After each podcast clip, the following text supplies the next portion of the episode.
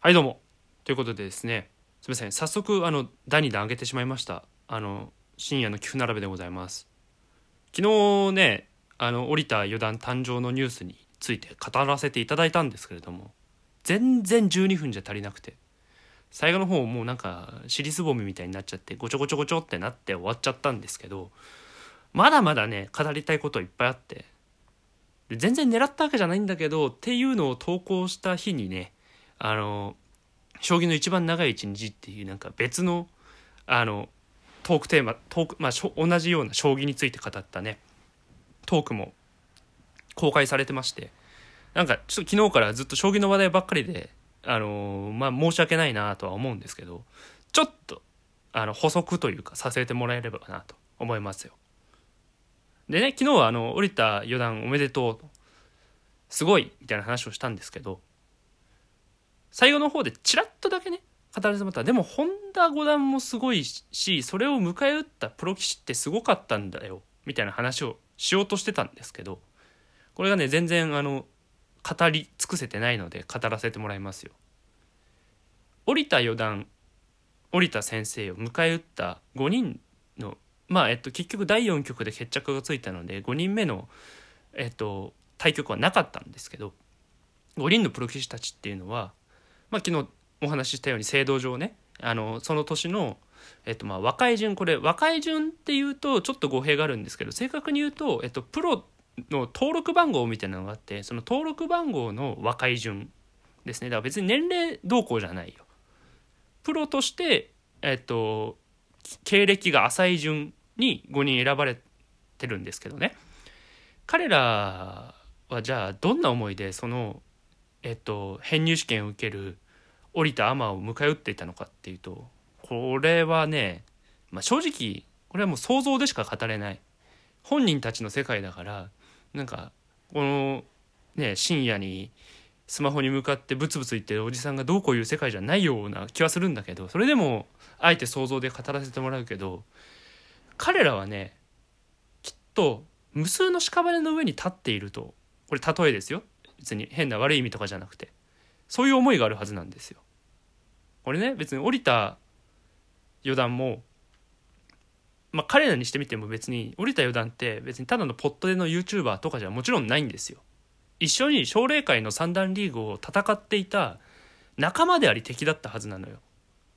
しかも奨励会の三段リーグってなんか昨日の説明だともしかしたらうまく伝わってないかもしれないんですけど別にその1年で決着がつくとかじゃないのよ。三段リーグに何年も在籍してんのみんな。でその何年も在籍してるうちに四段に昇段できればプロになれる。できなければさようなら。っていうのがまあの奨励会三段リーグなわけなんですけど。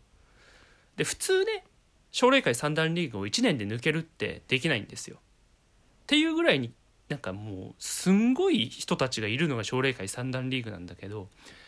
だからその例に漏れず降りた四段もそうだしそれを迎え撃ったプロ棋士5人もみんな結構長い付き合いなはずなのよ。だ同期よみんな。同期であり戦友のはずなのよ。でそれを迎え撃つじゃあプロ棋士5人たちにとってどんな思いなのかっていうとこれはねその降りた四段だけじゃないのよ彼らにしてみたら今の自分の生活というかプロ棋士になるという夢を叶える上で彼らは多くの勝負を生き抜いて多くの相手を切り伏せてきた。で切り伏せた相手は当然あの負けがつくからその狭き門余談まで到達できずに散っていった人たちも多くいるだろう自分がその手で切り捨てた相手が夢破れて人によってはあんなになんか将棋について語り合った相手なのにもう二度と将棋については話したくないみたいな風になって散っていった人たちもいるわけだ。そんな彼らの屍の上に今の自分は立っていてかつそれでも終わりじゃなくってそれでも毎日今度はプロの将棋の世界で一生を争って少しでも勝ちを重ねるために毎日戦っている。っていうのが試験官として抜擢された5人の棋士たちだったわけですね。彼らにしてみたら負けるわけにはいかないわけですよ。そんななんだろう自分がプロにななるっていう覚悟のもとに切り伏せた無数のもう散っていった屍の上に自分は立っていてでその屍の中から一人見知った顔がなんだろう再び自分の前に相対しているっていう状況。でももうだって自分はプロになっちゃったんだから。そんな相手に負けるわけにはいかないの絶対に。これがあるから彼らはねなんだろう。もうまるであの将棋ってその今ね将棋界には8個のタイトルっていうのがあって、まあ、このタイトルを取るっていうのはねプロの棋士たちにとっては誉れであり目標なわけなんですけどこのタイトル戦どころかまるでなんか命かかってるんですか？みたいな。とてつもない熱量でねみんなそのプロ編入試験に臨んでたわけですよ。で考えてみればタイトル戦はね自分が負ければタイトル取れない。逆に自分が勝てば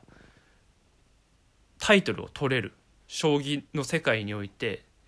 言ったらその8個に分かれているけど頂点に立てる。ここになんかすごい熱量があるのは分かるんだけど編入試験ですよ。別に勝っても自分に何の利もないわけですよ。で別に負けてもいや別になんかさその夢破れたかつての仲間がプロになれるんだから別にいいじゃない。だけどそうじゃない。彼にとってみればいやそうじゃない。自分がどんな場所に立っているのかを彼らは分かっているからそんなところで負けるわけにはいかないって言ってもうね全然そのなんかタイトル戦とは違うベクトルのとてつもない熱量で彼らは戦ってたんですよ。昨日に限らず例えばこれまでにも昨日に至るまでに3回その編入試験において対局があったんだけどそこでの対局も全部場合によってはね織田さんがもう序盤ぐらいから全然もう有利あこれは正直勝ったあの周りが思うようなね対局もあったんで。でもその相手は最後の最後の最後まで粘りに粘ってもうまるでなんか相手の足にしがみつくかのようにいやまだ倒れるわけにはいかないって言ってこう例えるならこう顔面にもうクリーンヒットをもう3発も4発も浴びていやもうあれは立てないよって周りのみんなが思うようなのを食らってもそれでもギリギリのところで立ち上がっていや俺はもう破れていった者たちの上に立ってるから絶対にこいつを通すだけにはいかないって言って立ち上がって戦い抜いて戦い抜いて泥まみれになっても戦い抜いてっていう対局これまでに3回もあったわけですよ。逆に言うとっていうのを乗り越えて織田さんは昨日の最終、えっと、第4局を迎えていると。でじゃあ昨日の本田五段戦がどうだったかっていうとその例に漏れずだったんですよ。織田さんは昨日の対局でもね中盤ぐらいでもう割となんだろう前評判だと本田五段って今渡辺三冠に挑戦中のもうなんだろう絶好調の若手ででしかもその今年の活躍のキーとなった相掛かりっていう戦法を引っ提げて戦っててであろうことか織田さんはその相手に相掛かりっていう土俵で持ち込んで戦っていやこれは正直厳しいだろうって周りが見てる中中盤ぐらいでもうねリードを築いたんだよ。あこれはいけるかみんなが思ったんだけどこれ中盤って将棋における中盤って50手とか60手とかもっと早いこともある40手目とかであこれはいけるんじゃないか。ってみんなが思ったんだけどじゃあ昨日の対局が最終的に何手に及んだかっていうと160手ですね。160手まで。そっからじゃあその40手50手目から160手まで何があったかっていうと本田五段がとにかく倒れなかった。絶対にこいつ相手に倒れるわけにはいかない。ふざけんな。こっちにはプロの意地があるんだって言って絶対に負けられないんだって言ってもう本当に足にしがみつくかのようなね凄まじい粘りを見せて一発浴びせてやるぞって。お前が隙を見せたらこっちは一発浴びせてやるからな。覚悟できてんだろうなっていう態度で最後の最後まで食らいついていったわけですよ。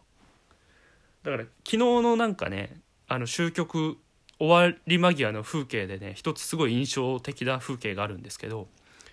将棋ってこれ、まあ、残酷なゲームって言われてるのはねあの負ける側が必ず自分で負けを認めないといけないのよ。いわゆる投了ってやつだよね。自分がもうこの勝負は負けたと思ったら自分で負けましたと言って頭を下げないといけないの。それが将棋っていうゲームなんだけど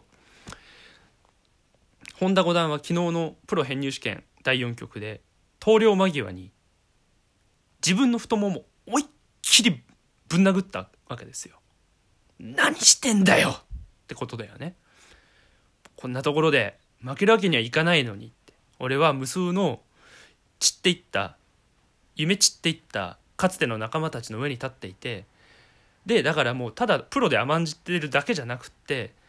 もっと高みへタイトルをつかみに行くみたいなことをしないと彼らに申し訳が立たないのにそんな中から現れた一人のかつてのまあ変な話亡霊だよねもう。に負けるわけにいかないのに。すんごい思いがあったんだと思う。自分の太ももを殴ってそれでももうその勝負ではもう決着は正直ついちゃってるわけだから。そこから絞り出すような声でね。負けました。って投了を告げたと。っていうのが昨日のね決着局なわけですよ。いやドラマチックすぎません？これ将棋のなんかよかったらみんなね今日 A 級順位戦最終節もありますよ。そんな人たちの慣れの果てじゃないけど見てみてください。